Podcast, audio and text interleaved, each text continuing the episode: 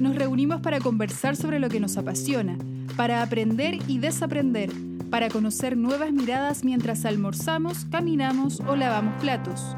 En este podcast indagamos en la diversidad de las experiencias pedagógicas.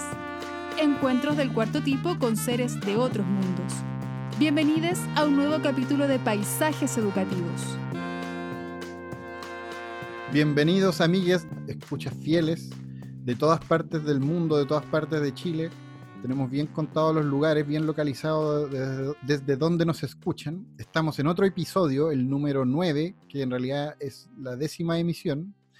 Estamos con Martín Cáceres, otra vez, para los, ya para el fan club que tiene Martín, sí, sigue acá. Está, todo el día conectado a Zoom de nuevo. Eh, hoy estamos a eh, jueves 23 de julio, son las 2 de la tarde, y estamos con Ernesto Treviño, un gran, gran invitado. Eh, ahí lo van a ir descubriendo las personas que no lo conocen, las personas que lo conocen hicieron, se escuchó en sus casas así como, wow, ¿qué pasó? Eh, para las que no lo conocen, van a, al final del podcast van a decir, ah, wow, qué buen invitado. Como todos los invitados que hemos tenido, ¿ah? no es por discriminar al resto, que de hecho eso hablábamos con Martín hace un ratito antes de empezar a grabar este, que han estado muy buenas las conversaciones, han sido reflexiones muy profundas y muy interesantes y útiles para todos. Em, el capítulo de hoy, que podríamos hablar de muchas cosas con Ernesto y tenemos muchas preguntas, pero nos vamos a centrar en la educación inclusiva o en la inclusión en la pedagogía y en las prácticas pedagógicas. Vamos a pasar por las eh, políticas públicas y luego vamos a aterrizar al aula, que siempre hacemos eso en el segundo bloque. Pero obviamente es necesario entender el marco, un marco teórico, no tan denso, pero un marco de referencia para, saber de qué estamos hablando. Buenos días, em, Ernesto, ¿cómo estás? Muy bien, Carlos y Martín. Eh, afortunadamente muy bien, ¿cómo están ustedes? Muy bien también. Martín. Bien, bien. Tranquilo aquí ya como acostumbrado al, contexto, ¿no? Exactamente. Sí. Eh, eh, Martín, no, te pregunté, tú, bueno, estás todo bien, ¿cierto? ¿Tu chakra cómo va? ¿Cómo van esos tomates? Tan helados esos tomates. No, empecé de nuevo, la, eh, hice más profesional la, la, huerta, estoy haciendo como, una, como esas camas, entonces compré unos tablones largos y estoy preparando la tierra como para hacer una huerta más, más. Yo no sabía. Voy a compartir fotos después. Súper, pero cuando te dices cama, tú habláis de un colchón, una cama king, como que, yo al huerto no le pego nada. Es un animal, de, un ratón de ciudad. una cama se refiere como a un... Em, se enmarca eh, con, unos tablones para que tenga cierta altura, entonces eso ah, mejora el, drenaje. Pero yo que, yo que vengo del mundo, yo que vengo del mundo de la pintura, enmarcar es ponerle un marco para colgarlo en la muralla. O sea, esto está en la muralla, lo que dices tú. Es un huerto vertical. Este ya así como preguntando por molestar. Así se llama la primera parte. Bueno, Ernesto, eh, no, eh, nada, tú estás todo bien, te vemos muy bien en tu casa. Todo bien, afortunadamente, acostumbrado al contexto y con unas ganas grandes de Ojalá que esto se acabe pronto para salir, pero a cuidarse, no queda de otra. Bueno, estamos con Ernesto Treviño, que es doctor en educación por la Universidad de Harvard. Vaya. Su trabajo se ha enfocado en dos áreas principalmente. Por un lado, en el estudio de las desigualdades educativas en Chile y América Latina, y por otro, en la interacción entre política educativa y las prácticas cotidianas en las escuelas y salas de clases ha dirigido distintas investigaciones, como la evaluación del proyecto Un buen comienzo en Chile y el segundo y tercer estudio de factores asociados al aprendizaje del Laboratorio Latinoamericano de Evaluación de la Calidad de la Educación de UNESCO. Vaya, qué largo. Ha profundizado en estudios sobre resultados educativos relacionados con el desarrollo integral de los estudiantes en cuanto a sus habilidades para la ciudadanía y participación, así como en la autoestima y la autoeficacia de los mismos estudiantes. Ha dirigido un sinfín de proyectos financiados por CONICIT, por la UNESCO, por UNICEF, por PNUD, la Agencia de Calidad, ICFES de Colombia y de los Ministerios de Educación de Chile, Colombia y Paraguay. Actualmente es profesor asociado de la Facultad de Educación de la Pontificia Universidad Católica de Chile. Además, es director del Centro UC para la Transformación Educativa e investigador principal del Centro de Justicia Educativa.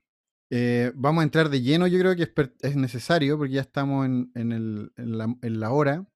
Y como vamos a hablar de inclusión a nivel sistémico, la primera pregunta que es, como para sentar una base es qué entendemos por un sistema educacional inclusivo. Y ahí lo primero obviamente es un poco definir qué es inclusión.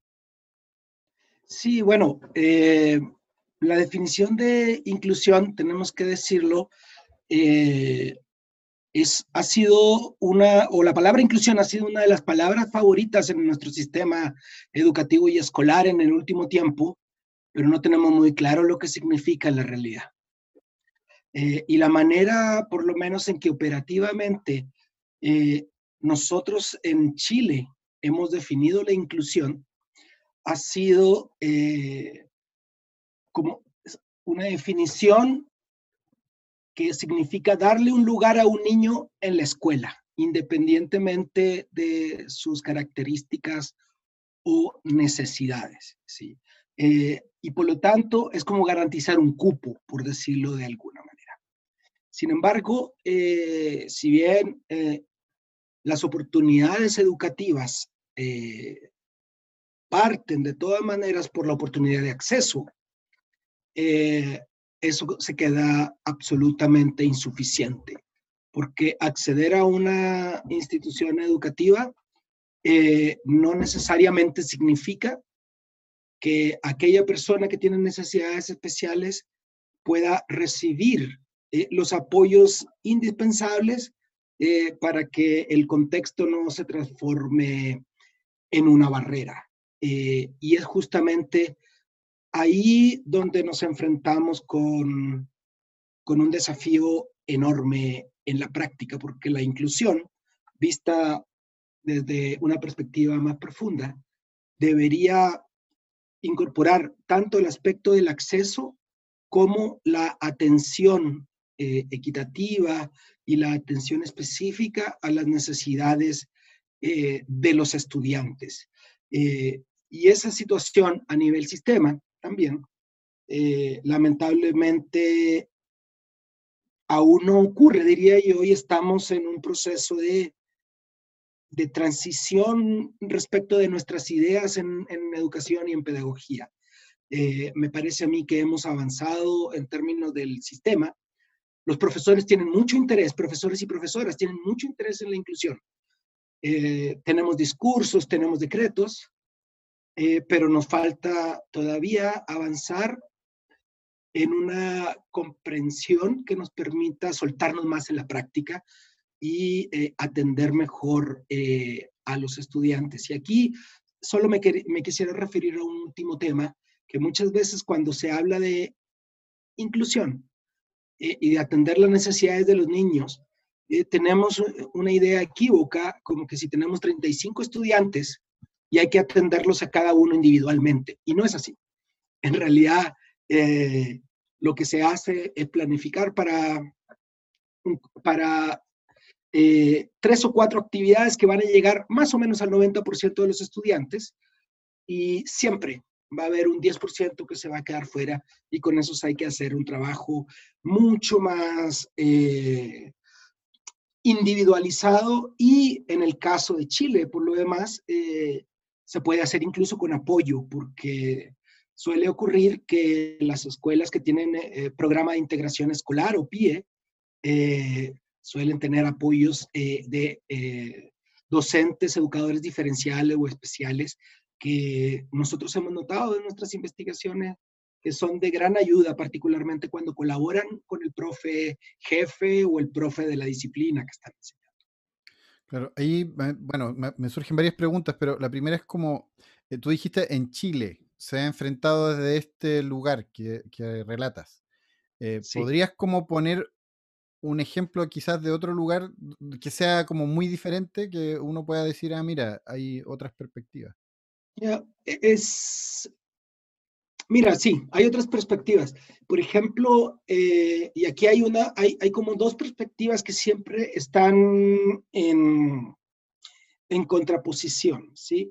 Eh, en Chile se ha visto como un lugar en la escuela, ¿sí? En otros lados se ha visto, por ejemplo, una definición eh, que hacía la, la OCDE, la Organización para la Cooperación y el Desarrollo Económico, era, bueno, eh, los niños con necesidades educativas especiales son todos aquellos que necesitan un apoyo adicional para poder avanzar en, su trayectoria educativa, por ejemplo.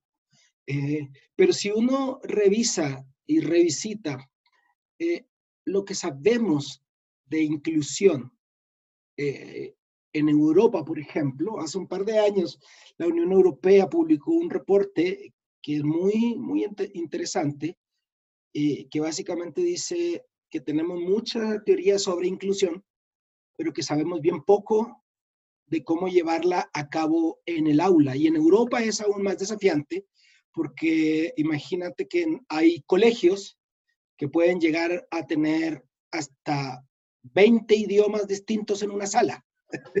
Entonces son desafíos, se van complicando los desafíos, porque puede ser educación inclusiva para personas con necesidades educativas especiales, puede ser con, eh, otro, con otro idioma, con otro lenguaje, como debería estar pasando en el caso de los eh, haitianos, de los jóvenes haitianos que han llegado a nuestro país.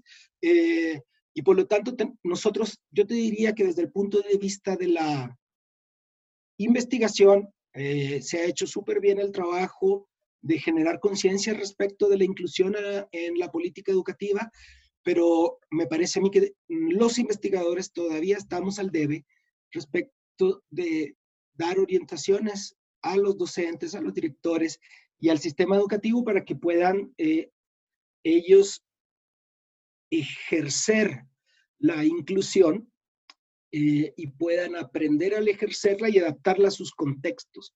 Porque eh, también otra cosa que sabemos de la inclusión es que, sobre todo si pensamos en, en discapacidad, condiciones de discapacidad, pucha, son un montón de condiciones distintas y a veces síntomas muy similares requieren tratamientos que son diferentes. Entonces, es un, es un amplio espectro, digamos, de situaciones que se van presentando, pero nosotros tenemos la noción de que el entramado general eh, teórico sobre la inclusión, que tiene que ver con recibir a los niños, darles acceso y después generar prácticas pedagógicas eh, inclusivas eh, en esa noción que yo les mencionaba de una planificación para desarrollar una habilidad con varias actividades y apoyo específico para los estudiantes que tengan desafíos, eh, es el camino a andar para generar conocimiento y conocimiento práctico, avalado por los docentes, que nos permita después compartirlo a otros colegas para justamente favorecer la inclusión. Esto no es de receta única y eso es, eh, yo creo, algo que nos pone eh, muy nerviosos y muy a la defensiva también, porque no sabemos cómo hacerlo. Súper, Ernesto, eso es, interesante lo que dices y em, bien importante hacer la distinción. De repente yo creo que, que suele pensarse cuando se habla de educación inclusiva, es que se está hablando como de una minoría, que, hay, que hay que incluir de alguna forma, como de, por ejemplo, se, se relaciona con, con, discapacidad, por ejemplo. Entonces, se piensa que, claro, hay que tener algunos profesionales y, se, y algunos profesionales especialistas en, cierto, en ciertos trastornos, por ejemplo, o, o, apoyar a los profes y hacer algo como anexo al, al sistema. Pero la visión que planteas tú es, es bien distinto a eso. Sí.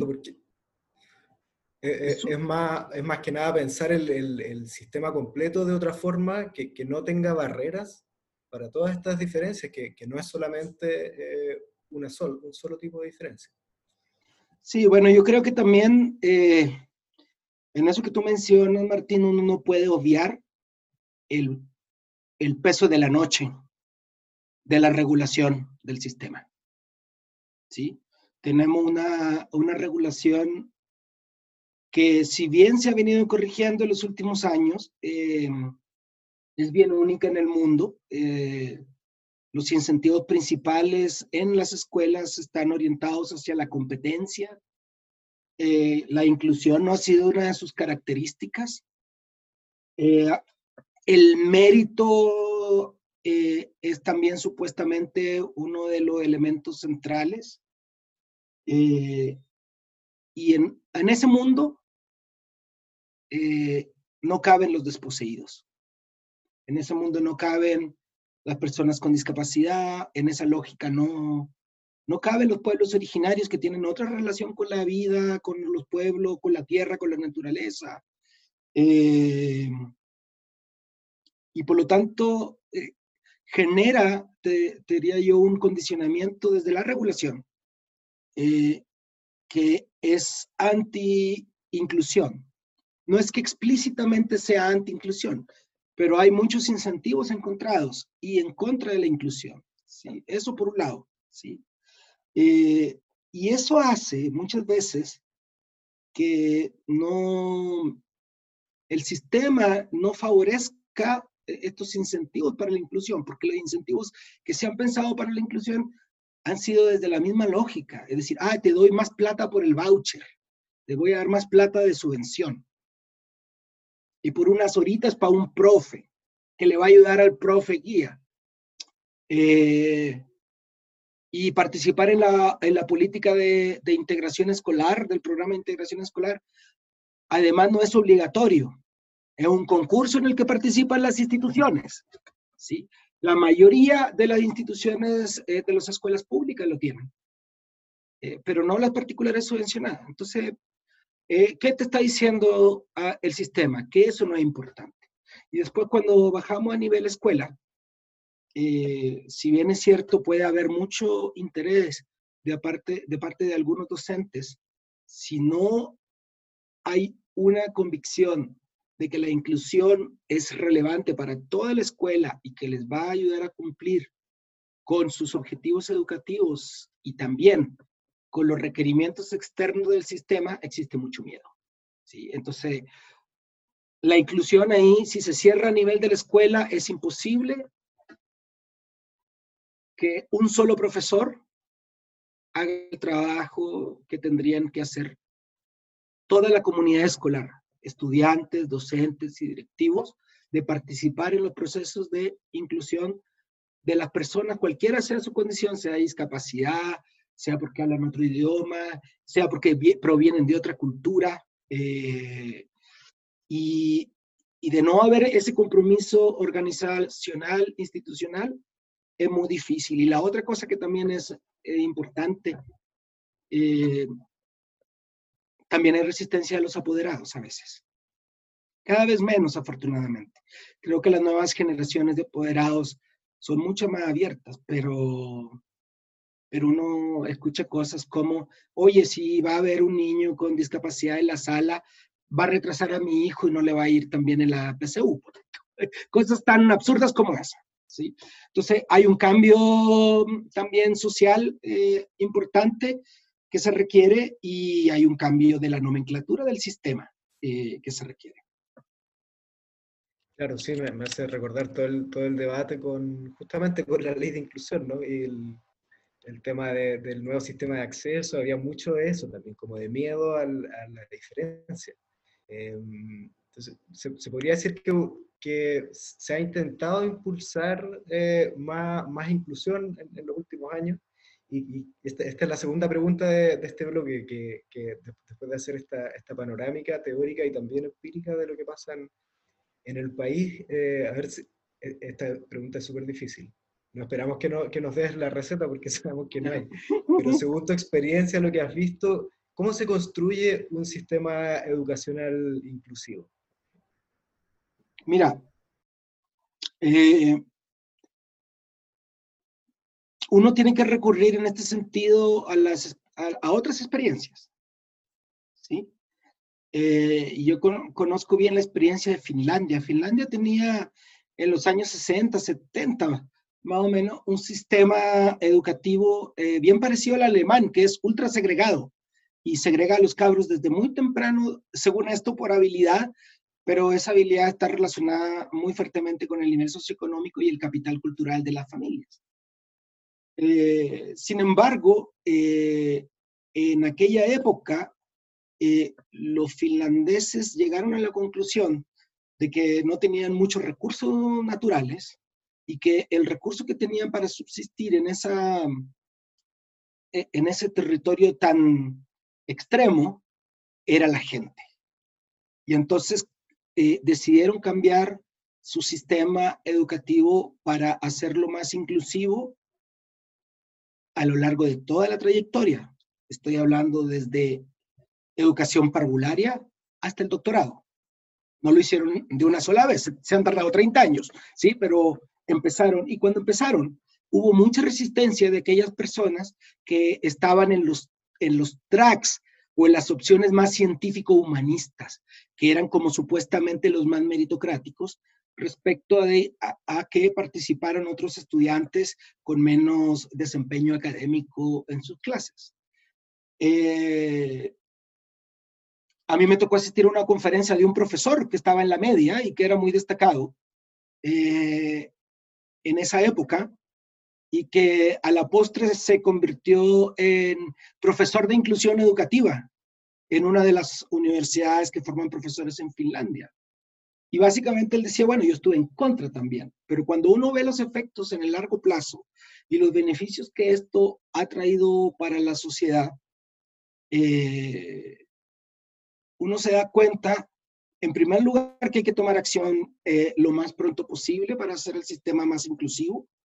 En segundo lugar, que esta es una tarea de largo plazo, no se logra de un, de un día para otro. Y en tercer lugar, que más o menos cada década hay que ir revisando eh, los elementos que definieron la inclusión eh, en, en, el periodo anterior por el propio dinamismo social y el dinamismo de las problemáticas educativas. ¿sí? Entonces, esto no es estático eh, y hay que empezar y hay que estar seguro de que nos vamos a equivocar cuando empecemos, como probablemente nos va a pasar a nosotros acá.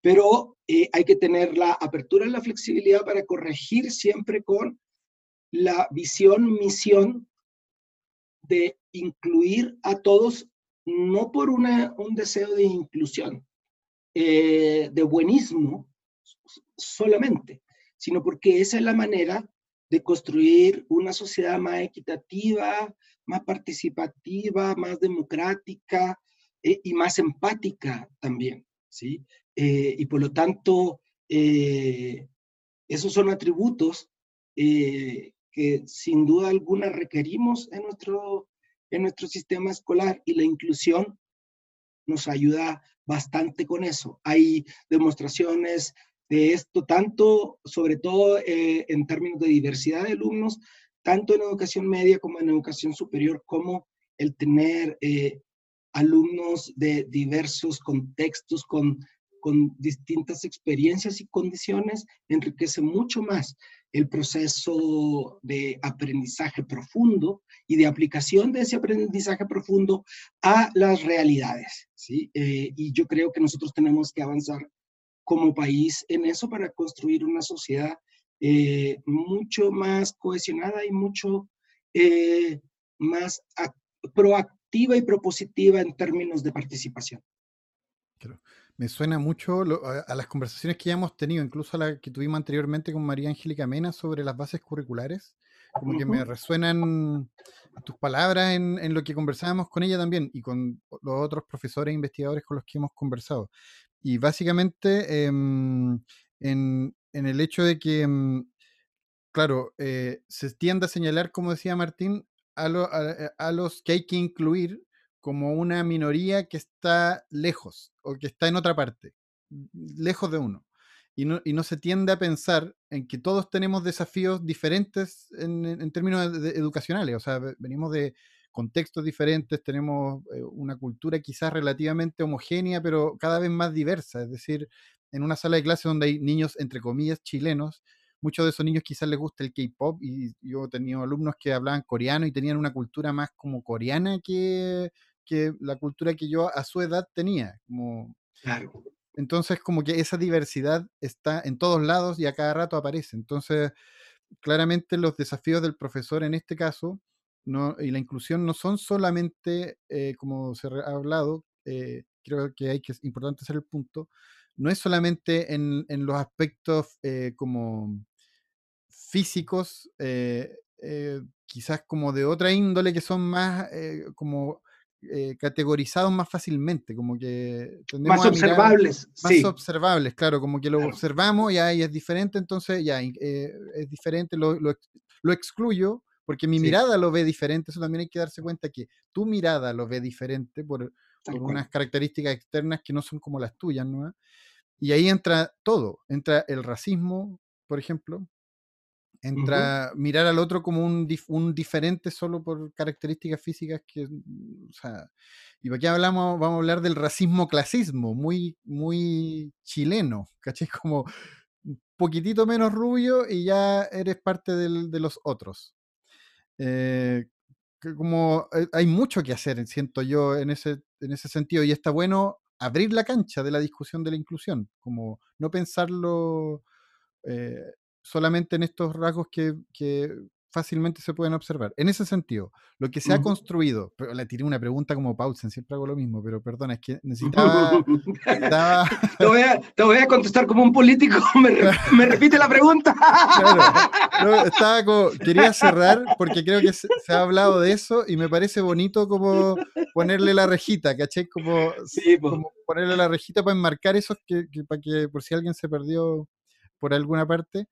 Pero la pregunta es, ¿tú crees que, o, desde la perspectiva del investigador, sientes que se ha, se ha armado un camino correcto? Eh, lo dijiste, es difícil y se puede equivocar, pero la ley de inclusión, el, decreto 67, que también habla de, de, alguna manera de esto, de la evaluación, de, ¿sientes que un camino que se ha, tomado como por un buen lado? Sí, a mí me parece que de todas maneras eh, hemos avanzado bastante y quizá hay que retrotraerse a los debates que había en, a mediados de la, época, de la época de los 90 sobre estos temas. O sea, la inclusión, olvídalo, no era un tema. ¿sí? Todo era competencia, eh, todo era libertad de los, de los sostenedores para elegir, de, los, de, la escuela para elegir. Y, me parece que hemos avanzado bastante. Incluso eh, los propios estudiantes, eh, también en, entre el 2009 y 2016, los estudiantes de media mostraron un, un incremento súper importante en su voluntad de eh, querer vincularse y conocer personas de distinta clase social o de distintos grupos sociales en Chile. Lo que yo creo que habla de que estamos tomando mucha conciencia de, de la, de la inclusión y yo creo que no sé, a mí me da la impresión de que todos los movimientos pro inclusión, discapacidad, los movimientos eh, feministas, los movimientos en defensa eh, de la diversidad sexual, eh, han venido a contribuir a un debate mucho más profundo respecto de cuál es nuestro verdadero centro como ser humano, eh, y si es eh, como querer al otro como es o juzgar al, al otro porque no es como queremos. ¿sí? Y yo creo que hemos avanzado bastante y me da la impresión de que las leyes, si bien van un poco atrás de lo que, eh, de los jóvenes, diría yo, que tienen una perspectiva más amplia, eh, van en el mismo sentido y, eh, siendo un optimista bien empedernido, yo creo que se nos abre una, una muy buena oportunidad ahora en el debate constitucional que, que, se va a dar en los próximos meses de definirnos como, como un país más incluyente, más inclusivo y más empático con todas sus poblaciones. Eh, y al mismo tiempo, eh, yo creo que nos hace falta un trabajo, sobre todo con la élite económica, para hacer ver que esto no se trata de, eh, no se trata de, de, dar una donación, no se trata de hacer un regalo un día, sino se trata de construir relaciones humanas que son de carácter distinto. Y ahí es donde tú, lo que tú mencionabas, Carlos. Ahí pucha, está todo el clasismo, el racismo, el machismo que todos nosotros llevamos producto de nuestra socialización y contra los cuales todos los, todas las personas tenemos que luchar o estar atentos eh, porque yo tengo la impresión que solemos estar, eh, bueno, eso dice la psicología social, más alejados en, en, nuestro desempeño inclusivo que lo que nosotros mismos pensamos. Solemos evaluarnos mucho mejor. ¿sí? Y yo creo que nos hace falta hacer una introspección eh, eh, bien profunda y bien humana. ¿sí? y bien humana en el sentido de pensar de que tenemos que construir un sistema para todos. No yo para mi hijo con discapacidad, no aquel para su hijo con otra situación, no, es para todos, para cuidarnos entre todos, porque eh, uno a uno eh, es imposible generar una política robusta que les asegure eh, bienestar e inclusión a las personas en el mediano y largo plazo. Martín, ¿algo que preguntar, acotar? ¿No? Para, para hacer el break. Apruebo, apruebo todo. Ah, yo también apruebo, estaba pensando en eso. Sí. Eh, vamos, pasemos al, siguiente bloque. Excelente, estoy súper de acuerdo con, esta mirada como sistémica que tiene que partir de ahí. Sí, claro. o sea, sistémica y personal también. claro. Y, como también iba a decir eso, como lo dijiste en un momento, la empatía, como en un, estamos en un momento crucial de Chile donde la empatía es fundamental para sobrevivir incluso como especie en el planeta. Entonces, es, como, la pregunta es como que después vamos a entrar a eso, como cómo se enseña la empatía, como cuáles son los indicadores de la empatía para evaluar. Un profe que estudió en los 90 no tiene herramientas para, en su formación inicial no, no tiene muchas herramientas para evaluar eso, porque no existía la discusión. Pero bueno, eso es como que tengo muchas preguntas, pero dejémoslo ahí congelado. ¿Ya? hay que hacer una mención a las redes sociales de Escuela en Acción a Instagram, Twitter, eh, Facebook, y porque ahí hacemos ciertas dinámicas para incorporar preguntas de los niños a nuestro podcast y mm, que eh, básicamente la solicitud que le hacemos eh, a nuestros escuchas de anotar todas esas preguntas que le hacen sus nietos, sus sobrinos, sus hijos, hijes, hijas y transmitirnoslas mediante las redes sociales escribiendo un posteo y nosotros las, se las hacemos a nuestros invitados. Son preguntas como veremos del vuelo de los niños, pues, un vuelo alto sin, sin tierra, sin cielo, sin horizonte, un vuelo eh, espacial.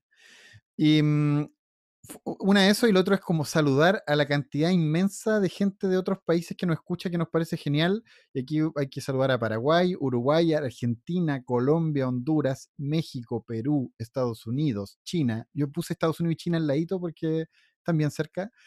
Me pegué. ¿Dónde me pegué? Sí, ahora volviste. Estabas eh, como en, Nombrando a la gente, a los países. Por ahí. Ah, China, Estados Unidos estaban juntos. Ya, en eso te quedaste. justo ahí nos, nos, boicotearon, nos boicotearon justo donde dije Estados Unidos. ahí te y bueno, que, viene Inglaterra, Australia, España, Francia, Austria, Bélgica, Alemania, Suecia, y es muy bonito ver en la lista eh, que aparece Villarrica y abajo Estocolmo, y después aparece Beijing y después Asunción, Paraguay. Es muy interesante ver esa, esa cantidad de lugares donde nos escuchan. La pregunta es de Alicia. Eh, y ella nos pregunta, ¿por qué no se puede modificar el tiempo? ¿Qué le responderías Ernesto? Hoy, eh, ¿por qué no se puede? Porque creemos que sí se puede. Eh, suponemos que sí se puede, pero no tenemos las máquinas para hacerlo todavía. Pero tampoco tenemos la forma de comprobar que puedan existir máquinas para viajar.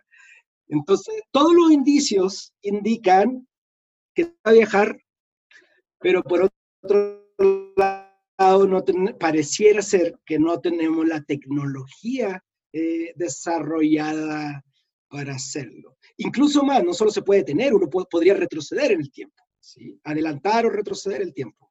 Eh, pero después si uno juega con eso, eh, se encuentra con otros peligros y otros misterios. ¿Qué, pasa si te encuentras contigo mismo en el pasado o en el futuro?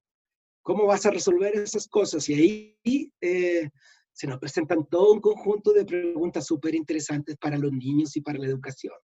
Igual sería viaje en el tiempo y relación con la física. ¿sí? Claro, igual está como un tema de inclusión, como que te encuentras contigo mismo y te discriminas porque te caes mal o porque te encuentras raro.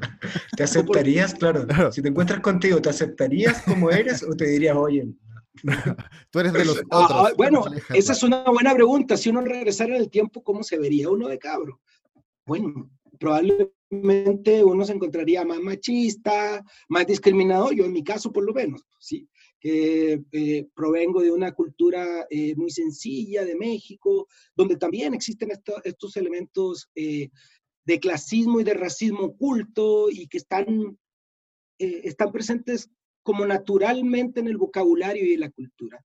Y uno tiene que hacer el trabajo, hacer la pega de, de, recorrer hacia atrás ese camino. Yo creo que eh, yo creo que uno no se gustaría en esa parte. Quizá en la parte kilos, un poco de kilos de menos estaría bien, pero... Sí, y en Pero no en esta otra. en pandemia todo lo que estamos hablando está fatal porque igual uno tiene hartas noches de insomnio y le da vuelta ahí a la tortilla cien mil veces. Exactamente. Em, vamos al, segundo motivo, después de hacer este, esta especie de marco, em, marco conceptual, este, este recorrido, el recorrido que planteamos es, es partir desde el sistema y después este segundo bloque es sobre el aula, inclusión en, el aula. Entonces, la primera pregunta es, con el marco y el contexto actual en Chile, ¿qué pueden hacer las escuelas para avanzar en inclusión? A ver, eh, es relativamente eh, sencillo, eh, digamos, el avanzar en inclusión. El problema es que no tenemos mucha práctica en hacerlo, ¿sí? Entonces, ¿qué podrían hacer las escuelas? en primer lugar, es indispensable que incluyan dentro eh, de sus eh, planificaciones y dentro de los resultados que esperan eh, obtener elementos relativos a cómo debería funcionar la inclusión, ¿sí? De forma tal de que ellos puedan primero plantearse un objetivo de inclusión en términos del proceso de inclusión y también puede ser en términos de resultados de ese proceso, y después monitorear el proceso de inclusión. No hay que monitorear el resultado solamente, hay que ver cómo estamos avanzando. Y ahí eh, es donde vamos a encontrarnos eh, justamente con muchos de los obstáculos o barreras que enfrentan las personas que están excluidas y que nosotros no, no observamos, no nos damos cuenta. Entonces ahí hay un aprendizaje, digamos, respecto de monitorear ese proceso y de trabajar colaborativamente en la comunidad escolar, jefe de UTP, director, eh, encargados de programas de inclusión, docentes, en la forma de hacerlo y en, los, y en los problemas que están enfrentando y también colaborar en contribuir a resolver los problemas, ¿sí? en ideas para resolver los problemas. Me parece que la horizontalidad, digamos, en términos de, de la colaboración en las escuelas, eh, debería ser eh, una, base, una base para iniciar la conversación eh, sobre la inclusión y, la horizontalidad en nuestras escuelas eh, lamentablemente eh, no es tan generalizada porque además lamentablemente siempre escondemos un actor que se llama sostenedor. Y muchas veces ese, ese actor es mucho más poderoso que todos los directores que puede tener y es el que determina lo que se va a hacer. Entonces las conversaciones que haya a nivel de, de la escuela con el director pueden ser pasadas a llevar por una determinación jerárquica del sostenedor. Y ahí necesitamos un arreglo institucional distinto, una forma de, de actuar distinta, con un sentido mucho más, mucho más pedagógico, pero tenemos primero el desafío de aprender cómo hacerlo y segundo el desafío de, de estas jerarquías, eh, que el desempeño en estos contextos jerárquicos eh, siempre se ve con temor por parte de los docentes porque se sienten como si estuvieran bajo evaluación sumativa. Y si uno lo hace de esa manera, eh, es seguro que vamos a, dar cumplimiento a la norma, ¿no? Como, dicen algunos amigos del sistema eh, burocrático chileno, cumplimiento es cumplo y miento. cumplo con la cuestión, lleno el formulario, pero de verdad, en el fondo, no estamos haciendo la inclusión como deberíamos hacerla porque nos llegó una orden de arriba de cómo hacerla. Y no, no estamos atendiendo la necesidad de esta niña o de este niño que tengo hoy día en la sala de clase. Bueno, ahí necesitamos una, eh, tanto la parte procesual como la parte organizacional, necesitamos darle una, una primera, segunda y tercera vuelta para trabajar en términos de inclusión a nivel de escuelas. Lo, que decías, perdón. Ah, yo creo que, íbamos a decir lo mismo con Carlos. Ah, a ver, dilo tú, dilo parece un ciclo de que lo que pasa es que estamos trabajando como en la Fundación Escuela en Acción, eh, muy basado en, un trabajo en que participaste, Ernesto, en, un buen comienzo. Estamos em, empezando a incorporar los ciclos de, de mejora continua en nuestro trabajo con, con las escuelas, se parece mucho a lo que, a lo que me contaste recién. Sí, mira, y, y, esto tiene que ver, obviamente uno habla desde sus investigaciones, sus experiencias y todo, pero eh, tiene que ver con la primera parte que, que mencionaba, o la última parte que mencionaba, eh, justamente esto del miedo a equivocarse, o el miedo a ser evaluado, ¿no? Y eh, los ciclos de mejora o, la, o, la, manera de encarar la gestión como mejora, yo les diría que quita el 90% del peso eh, psicológico de las personas, porque un ciclo de mejora no es otra cosa, no, no es otra cosa más científica que hipótesis, prueba hipótesis y evaluación y nueva hipótesis, básicamente, ¿no? Y entonces tú estableces una hipótesis que es tu planificación, eh, la llevas a cabo, supones que va a tener ciertos resultados, te das cuenta que quizá no, y luego piensas por qué no, corriges tu planificación, dices, ah, lo que me faltó es que no consideré, no sé, que consideré muy poco tiempo para la actividad, a lo mejor sí lo alargo, pero a lo mejor no era eso y te vas dando cuenta y la vas mejorando a lo largo del tiempo. Si lográramos instalar estas nociones en las escuelas, eh, tendríamos, yo creo que cuatro o cinco cosas bien importantes. Primero, eh, un ambiente seguro donde equivocarse y aprender para los, para los docentes y directivos.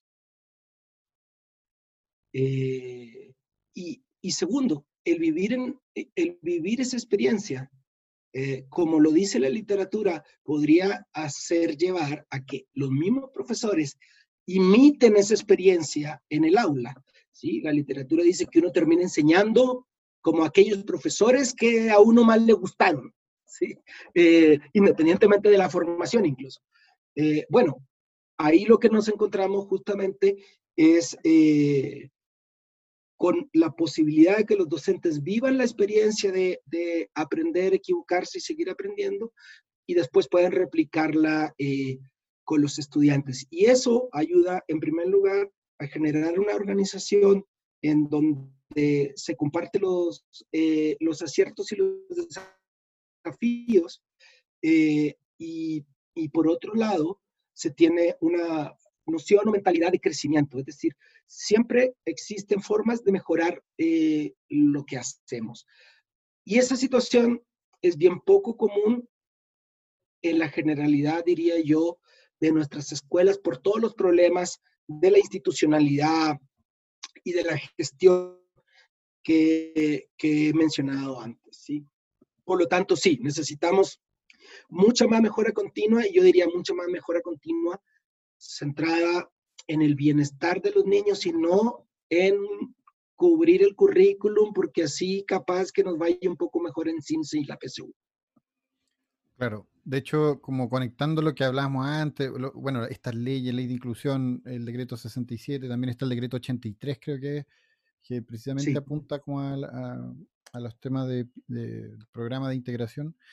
Em, está, todo, todo como un poco la cancha ya rayada, las bases curriculares nuevas eh, en, este, en ese pie, ¿cierto? Y, y la mejora continua, claro, es como algo que, que, se propone desde la investigación que tú hiciste, que nosotros lo estamos aplicando y funciona muy bien para este contexto, sobre todo, para el trabajo en equipo a distancia más aún, porque la gente ahora no se puede, no está esa conversación de pasillo, por ejemplo, que, de repente un profe tiene con otro y le hace un comentario y comentan y se como que dialogan y, ahí uno toma hace un reparo y dice, ah, mira, lo que hice tuvo tal efecto, o dije tal cosa y se la tomaron mal, ¿no? Como que no está mucho ese diálogo de pasillo que es vital, encuentro yo. Entonces estos espacios de mejora continua en los equipos docentes, que ahora lo recomendable es que estén trabajando ojalá en equipo y no solo, o sea, un profesor enfrentando la pandemia solo en su, con, un Zoom y una pizarra, debe ser horrible. Eh, esperemos que los equipos directivos estén tomando esas precauciones de hacerlos trabajar en equipo requieren estos espacios de diálogo que se propician en, en, este como estructura de la mejora continua. Entonces creo que para que todos lo busquen, un buen comienzo, PDF, le ponen ahí, un buen comienzo, PDF, lo buscan en el rincón del vago, en... ¿En qué página? No, uno pone un buen comienzo y, aparece. Y está en la Fundación Educación a la Oportunidad, eh, que fue quien financió la intervención. En la página web de la fundación eh, pueden encontrar el PDF también. Y en mi ResearchGate, Ernesto Treviño.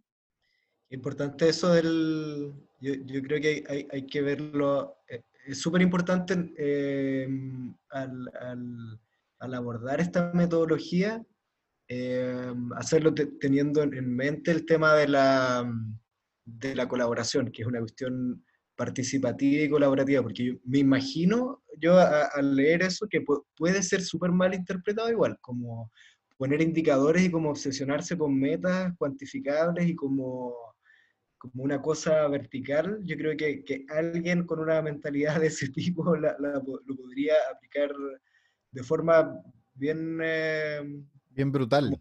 Contraria, bien brutal, pues, y súper contraria al, espíritu de la colaboración, de todo lo que estamos hablando. Anti-inclusión. es súper buen punto, Martín, porque fíjate que de hecho la, la Fundación Oportunidad, eh, que financió este proyecto y la evaluación externa, eh, recibió un premio de la Carnegie Foundation eh, for the Advancement of Teaching, que es como la fundación Carnegie para el avance de la enseñanza de Estados Unidos, que tiene todo su foco puesto en metodologías de mejora continua de educación. Y justamente eh, una de las eh, cosas que encontraron fue que este ha sido uno de los primeros proyectos en el mundo que aplicó la mejora continua eh, con juicio profesional. Porque muchas veces la gente justamente se va en la onda de hay que llenar el formulario, hay que plantear el indicador, y uno se vuelve esclavo de esos formularios burocráticos en vez de poner la atención y el corazón en las transformaciones que uno está intentando lograr a nivel sala de clase y a nivel escuela. Entonces, eh, efectivamente, corremos el riesgo eh, de que uno quiera medir todo, estar detrás de todo, protocolizar todo, eh, y no es necesario. Lo que sí nos hemos dado cuenta es que cualquier ayuda que uno le dé a la escuela en ese sentido tiene que responder al menos a los requisitos burocráticos de las autoridades. Es decir, no puede ser que uno le vaya a ayudar a hacer un trabajo inclusivo y eso le reste tiempo para, por ejemplo, reportar donde tengan que reportar cómo fue su proyecto de inclusión eh, este año. ¿sí? Eh, yo creo que ahí también desde la academia muchas veces nos falta un poquito de,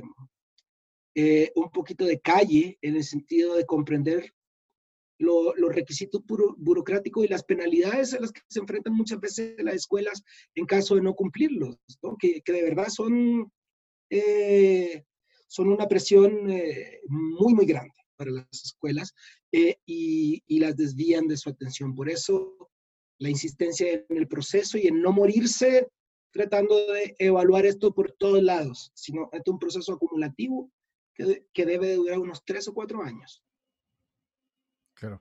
Ahí, por ejemplo, hay una buena herramienta para, eh, para discutir, básicamente, para poder poner en, en, en la tabla del diálogo del, equipo docente cómo avanzar, por ejemplo, hacia una cultura inclusiva, como observar y darse cuenta en qué estamos fallando como primera cosa, como qué cosas no estamos haciendo bien y cómo dar pequeños pasos y cómo ir avanzando de a poco hacia una cultura más inclusiva dentro del aula, luego quizás, eh, obviamente, apalancada por una institución, porque esto, como decías tú en un principio, hacerlo solo no, no, no tiene mucho rendimiento, quizás como puede ser una quimera, una locura que, que, no, que no funcione. Y, eso acarrea más frustración, quizás, ¿no? Y esto es un poco, es un poco, y se me permiten eh, el símil como, como la economía de escala, o sea, tú no ganas teniendo nada, una sala inclusiva en cada uno de los 3.000 colegios de Chile. Necesitamos un sistema inclusivo, que todos los colegios sean inclusivos. Y por eso es necesario involucrar la política y la, y la organización.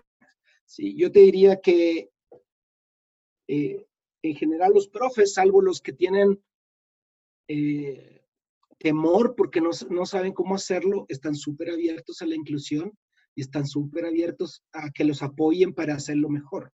Eso ha sido por lo menos nuestra experiencia, ¿sí? Eh, pero no tienen todo el tiempo del mundo para hacerlo. Exactamente. Martín. Sí, no, justamente esto abre la, mm, es un pase hacia el área chica que es la pregunta que, viene ahora. Eh, ¿Qué debería hacer un profe ahora para que su aula fuese más inclusiva? Bueno, quiero, quiero reiterar el, tema, ¿sí? Eh, yo creo que eh, nosotros en, Chile, con esta lógica del cumplimiento, cumplimiento, llenamos planificaciones a, a, principio de año y que tenemos casi diarias para todo el año, que después ni se cumplen o más o menos se cumplen.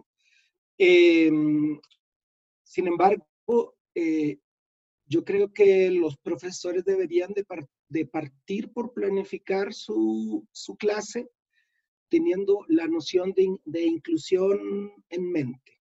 ¿sí? Y esa noción de inclusión tiene que ver con ir viendo, los profes saben, por ejemplo, eh, cuáles son las niñas o niños que más y menos participan, ellos lo saben. Y los que no participan, eh, fomentar su participación. ¿sí? Eh, porque eso es inclusión, ¿sí? es participación en oportunidad de aprendizaje. Y a lo mejor la participación, estamos muy acostumbrados a este tipo de clases centradas en el profe para todo el grupo. Escucha, a lo mejor es tímido o tímida la persona y no puede participar así. Escucha, a lo mejor tiene que participar por escrito o a través de un blog, ahora que vamos a estar ya con la educación a distancia más incorporada, o puede hacerlo en trabajo entre pares, y por eso es necesario tener la eh, en la planificación actividades de distinta índole y con distintos medios de desempeño, es decir, que uno no le haga una prueba al final, sino que uno pueda ver un trabajo que hizo, puede escuchar una conversación que tuvo, para tratar de captar cuál es la profundidad del aprendizaje eh, logrado. Yo creo que eso es una cosa. Y la otra cosa que, que hay que hacer es revisar, eh, los, profesores tenemos que revisar la manera en que interactuamos con los estudiantes en la sala. Nosotros hemos detectado eh, salas en donde, por ejemplo, vamos y grabamos dos horas pedagógicas, 90 minutos. Y, y hay salas donde hay 15 estudiantes en donde en todos los 90 minutos el profesor no le dirigió la palabra, ni los estudiantes al profesor.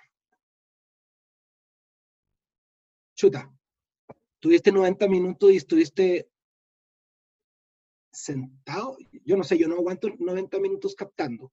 Eh, yo creo que los cabros menos, pues si son chicos, si tienen más nivel de actividad, están pensando en otra cosa, están presentes en la sala, pero probablemente ausentes de la oportunidad de aprendizaje. Por lo tanto, esas son las cuestiones que tenemos que eh, revisar para la inclusión.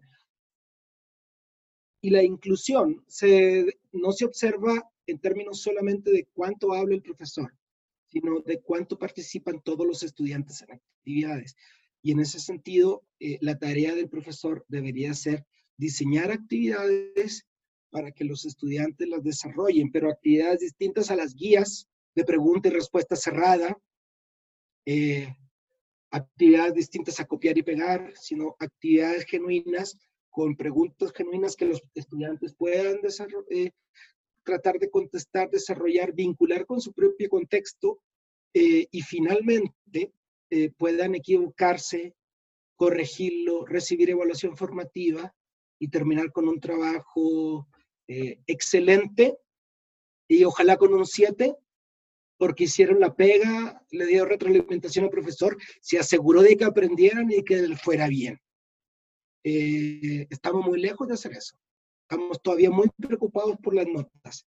En este minuto, eh, en Chile, la gran preocupación de los colegios de tercero, cuarto medio eh, es qué van a hacer con las notas, por la prueba. Estamos capturados por ese sistema y yo creo que necesitamos sacudirnos un poco, eso, pero para ello eh, se requieren cambios a nivel de los incentivos del sistema. No, los profesores juegan dentro de esa cancha y las escuelas también. Claro, yo ahí, bueno, vuelvo a conectar con conversaciones de otros podcasts. Yo, es un, un sartén que yo tengo súper abollado, que le doy cada vez que puedo al sartén de la subjetividad, porque creo que es muy importante y creo que es una apertura importante de los profesores y de sus planificaciones y de su sistema de medición, instrumento y qué sé yo, es que eh, las personas pueden expresar su, su, su, amor, pueden expresar sus pulsiones, sus pensamientos, sus ideas, y creo que la inclusión em, eh, tiene mucho de eso, como que independiente de donde estés parado, independiente de tus condiciones, de, tu contexto cultural, siempre tienes algo que decir, siempre alguien tiene algo que decir, algo que contar, da lo mismo cómo, eso, eso es la pega del profe de repente, como buscar que esa persona logre expresarse, por ejemplo, de una que logre hilar una idea para que pueda tener voz. Y creo que eso es muy importante, abrir ese espacio de voz, o sea, lograr que alguien module esa voz. Y eso creo que es una enseñanza al debe en las escuelas, que es, que me suena a mí mucho todo lo que estamos conversando. Yo hago clases de arte, entonces lo tomo así, la enseñanza de arte. Para mí la enseñanza de arte no es una manualidad, encuentro absurdo enseñar una manualidad, como traigan conos de confort, témpera, palitos y con eso estamos haciendo arte. Para mí el arte es lograr que un, un, buen profesor de arte el que logra modular, o sea, abrir el camino y ponerla, dar los instrumentos y las herramientas para que cualquiera module una voz, logre modular una expresión, una voz y aparezca ese ser, aparezca ese sujeto, esa sujeta, esa subjetividad y podamos conocerlo, podamos conocer al otro como en su profundidad y no superficialmente. Entonces, eh, eso, claro, uno se topa mucho, por ejemplo, los sistemas de evaluación muy comunes, como se suele poner el foco en los conocimientos, en cuántas fechas se sabe, dónde queda el renacimiento, eh, todas esas cosas, y no en realidad en habilidades, en actitudes que son muy importantes, como la empatía, eh, la valoración de ciertas, como, ciertas cosas, como se, habla mucho del patrimonio en arte, pero nadie pone el punto de qué es el patrimonio. Todos asumimos que el patrimonio es la estatua de Bernardo Higgins o cosas así. Eh, pero nadie se cuestiona, cuestiona qué es el patrimonio. Es como esas cosas. Entonces, em, todo eso que, hemos hablado a mí me resuena mucho en las salas, me resuena mucho en, la, que los profes en el, fondo tienen que un poco abrir, como decías tú, abrir oportunidades, a dejar que todas las voces se escuchen. Mientras más voces escuchemos, todos vamos a ser mucho más, más ricos en el fondo. Sí, de todas maneras, Carlos, y mira, fíjate que respecto a lo que tú señalas, eh, como las nuevas propuestas respecto de cómo se desarrollan los aprendizajes, las nuevas taxonomías, eh, lo que indican es que el punto uno para poder desarrollar el aprendizaje es, es motivación, ¿sí? Eh, como, como una llave de agua, ¿sí? Entonces, eh, Marzano y Kendall, que son los que proponen esta taxonomía, dicen, si no hay motivación, olvídalo. Es como esos 20 cabros que estuvieron 90 minutos ahí sentados y, ve y nunca hablaron con el profesor ni el, profesor habló con ellos. Mi hipótesis sería, no estaba, su mente no estaba ahí. Sí, eso sería. Entonces, ¿cómo motivas tú eh, la inclusión? Bueno, tú motivas la inclusión y motivas en general a los niños o a los estudiantes eh, haciendo o invitándolos a que ellos hagan conexiones entre lo que estamos aprendiendo y eh, las situaciones de su vida diaria o cotidiana. Em, y eso es súper importante para la motivación. Pero eh, tenemos una forma tan loca y rara de entender esto, que por ejemplo, cuando uno ve clases, eh, y, así estaba en el, por lo menos en el anterior marco para la buena enseñanza, los profes hacen recuperación de conocimientos previos en la clase. Es como punto número uno que hay que hacer cuando uno parte una clase, recuperación de conocimientos previos. Y les preguntan a los cabros qué aprendieron la clase pasada. En vez de preguntarle, oiga, ¿qué intuiciones tiene usted de la contaminación? ¿Usted sabe si la contaminación afecta de alguna manera a nuestro barrio? ¿Tenemos una contaminación específica acá o no? Eh, no, pues, ¿qué sabemos de la contaminación en el mundo? ¿Qué es la contaminación? Esa, desvinculación es súper abstracta, lo cual está bien en cierto sentido, pero es muy poco motivante y muy poco empática. Entonces la empatía pasa también por darle, eh, por permitir que esas voces salgan y permitir que salgan desde su experiencia. Y no importa si tienen teorías o nociones eh, equivocadas o, o distintas a, lo que viene en el currículum, porque a partir de eso, de esas nociones, es donde vamos a, empezar a construir la comprensión más profunda de, por lo menos, la teoría que en la actualidad eh, es correcta o sería correcta y aparece en el currículum. Esas son cosas eh, de juicio profesional, de, de, trabajo docente que los profes saben hacer. Eh, pero que muchas veces no alcanzan eh, por, la, por, la, presión, ya sea de la cobertura curricular de la escuela, del CIMSE, eh, o simplemente eh, porque el modus operandi del sistema es así. muchas veces llegan los profes nuevos a las escuelas y a mí me gusta molestar a los profes más antiguos porque siempre les digo cuando voy a hacerles charlas, ya, ustedes cuando llegan un, un nuevo siempre llega como innovador, una profe nueva, así, y como la, la conversa del, del, grupo de los viejos es, ah, ya vaya a ver esta cabrita, pues a final de año se va a estar igual que nosotros. No, pues no es sumarla a eso, sino deberíamos sumarnos a lo otro, ¿te fijas? Entonces hay una lógica ahí de, como de trabajo colaborativo, organizativo, eh, más general y de, y de costumbre del sistema que ha vapuleado mucho a los profesores, eh, que necesitamos eh, corregir y, necesitamos depositar eh, más confianza en ellos y saber que esa, esa confianza va a ser retribuida, pero también va a tener una curva de aprendizaje. ¿sí? vamos a tener que cambiar nuestra forma de enseñar. Y siempre cuando uno aprende algo nuevo, siempre es menos experto al principio que después. ¿sí? Exactamente. Martín, ¿algún apunte más preguntas. Yo creo que estamos en el tiempo, hay que empezar a cerrar, porque si no, sí, estamos, Ernesto... sí, estamos en el tiempo ya, pero me, parece muy, muy interesante cómo con esta conversación eh, fuimos conectando con todas las conversaciones anteriores. Pues. Hablamos con, con, en una conversación exclusivamente sobre interculturalidad con Dominique de Melén. Y claro, una conclusión de Dominique fue, fue justamente que la interculturalidad tiene todo que ver con la inclusión. Un sistema inclusivo debería incorporar distintas culturas en, en, su estructura y en, y en, su práctica. O por ejemplo, esto último que hablábamos del, de, de, hacer tareas que, que conecten con la, con la vida de los estudiantes, conversamos con Natalia Ávila sobre escritura. Em, sobre cómo, cómo se, se aprende a, a, leer y escribir, y ella hablaba de esto, y hacíamos el, paralelo igual con el aprendizaje basado en proyectos, que es la autenticidad. Autenticidad es un elemento súper clave para que una tarea sea, mm, eh, sea relevante, eh, tiene que ser un, problema real, auténtico.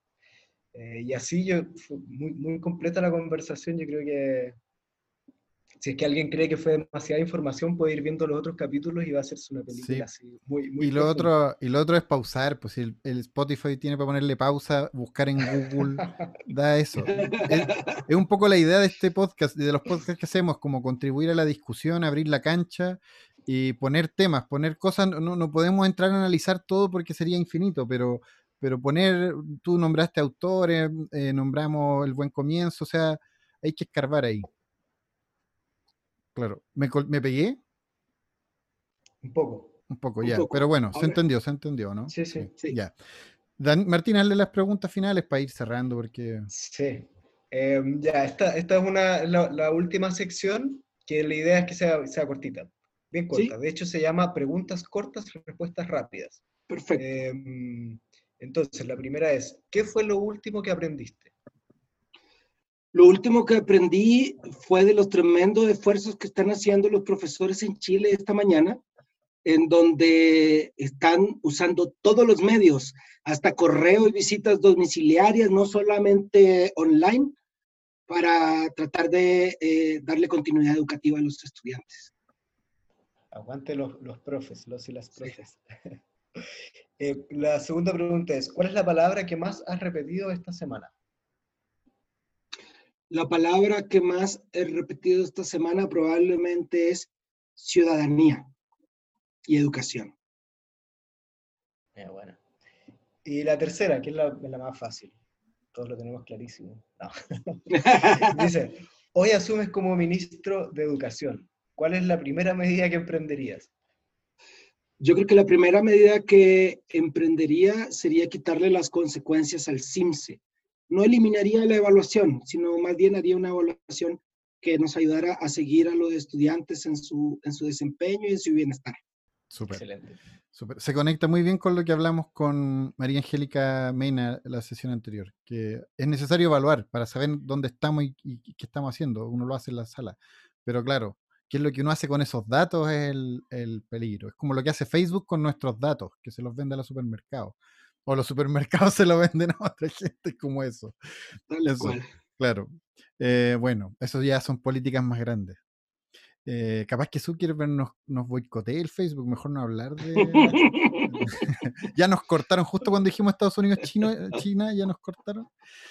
Bueno, hay que despedir este episodio. Muchas gracias, Ernesto. Si tienes algún saludo que enviar a alguien, piensa que esto va a estar en Spotify, va a circular mucho tiempo. Espero que no te arrepientas de lo que dijiste, porque eh, no dijiste nada grave por lo demás, puros aportes. No, no, no. Eh, mira, quisiera agradecerles mucho, Carlos y, Martín, por, por la conversación y quisiera eh, aprovechar este espacio para agradecer a, a todos los los docentes, las profesoras, las directoras, directores de los sistemas educativos de, América Latina y de Chile. Eh, nosotros hemos tomado eh, en esta pandemia, obviamente por eh, como los, los héroes a, quienes trabajan en el sistema de salud, pero hay una continuidad educativa que se está logrando incluso a pesar de las escasas medidas de apoyo, gracias a la voluntad, el esfuerzo y el compromiso de, de las profesoras, los profesores, los directores, las directoras y las comunidades escolares. A ellos les quiero agradecer y, saludar mucho y pedirles que tengan paciencia y que estén conscientes de que todos vamos a salir siendo mucho mejores profesores después de esto que nos pasó, sin ninguna duda. Sí, eso nosotros lo vemos en, en los trabajos que estamos realizando, como que ha, explotado, se han explotado las habilidades al máximo y, y las actitudes. Bueno, insisto, las gracias Ernesto. Em, la, oportunidad de conversar contigo. Lamentablemente que fue tan público porque una conversación en un asado con una cerveza, una extraña esa instancia donde son un poco más peluzonas y abiertas. Pero esto ya es una conversación súper pública, pero está bien, está bien. Gracias Martín por, por gestionar el invitado acá, muchas gracias. Eh, y nada, saluda a nuestro escucha. Martín, una despedida cortita, un, los típicos cinco segundos que para despedirse. Saludos, saludos a, a, los que nos escuchan. A lo, mira, algo súper difícil, a los, a los profes que tienen, que son padres o madres de niños chicos. Uh, temón. un, saludo, un saludo especial ahí, porque están haciendo un aguante, pero... Sí, te, te pusiste un temón ahí, un sí. Sí, bueno, eh, abrazos a todos, a todas. Chau, chau, chau, chau, chau, chau, chau. Mil disculpas. Chao, chao. chao, chao.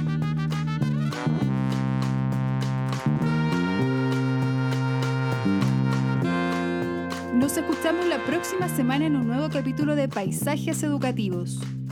Este podcast es producido por Fundación Escuela en Acción